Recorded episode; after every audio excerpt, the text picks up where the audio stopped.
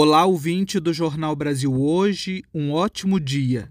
Neste fim de semana, o Papa Francisco abriu a caminhada sinodal do Sínodo 2023, o Sínodo dos Bispos. O itinerário indicado pelo Papa é proposto por três verbos: encontrar, escutar, discernir. Três verbos que exprimem bem a dinâmica da comunicação: encontrar, escutar discernir. Em sua homilia, o Papa diz que somos chamados a tornar-nos peritos na arte do encontro. Que belíssima expressão! Peritos na arte do encontro. Peritos não na organização de eventos, diz o Papa, mas na reserva de um tempo para encontrar o Senhor e favorecer o encontro entre nós.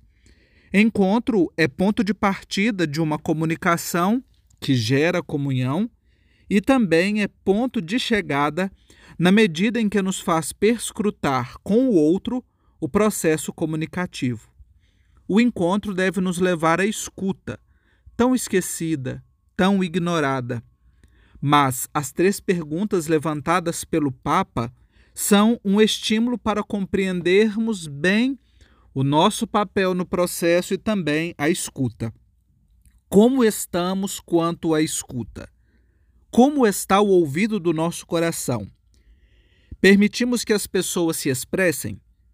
Escutar é, inclusive, o tema proposto pelo Papa Francisco para o próximo Dia Mundial das Comunicações Sociais de 2022. O Santo Padre quer colocar os comunicadores neste processo sinodal, o processo da escuta. Mas veja, escutar. Não as pessoas escutarem a igreja, é a igreja escutar as pessoas, escutar os seus anseios. E só aí, depois de encontrar, de escutar, discernir. Discernir a partir de um diálogo profundo, capaz de oferecer caminhos de mudança. Discernimento exige tempo, pois precisa de abertura de coração à ação dócil do Espírito Santo. Todo esse processo que o Papa propõe para o Sínodo pode e deve integralmente ser assumido pela comunicação, pela pastoral da comunicação, pelas mídias de inspiração católica, pelos profissionais de comunicação.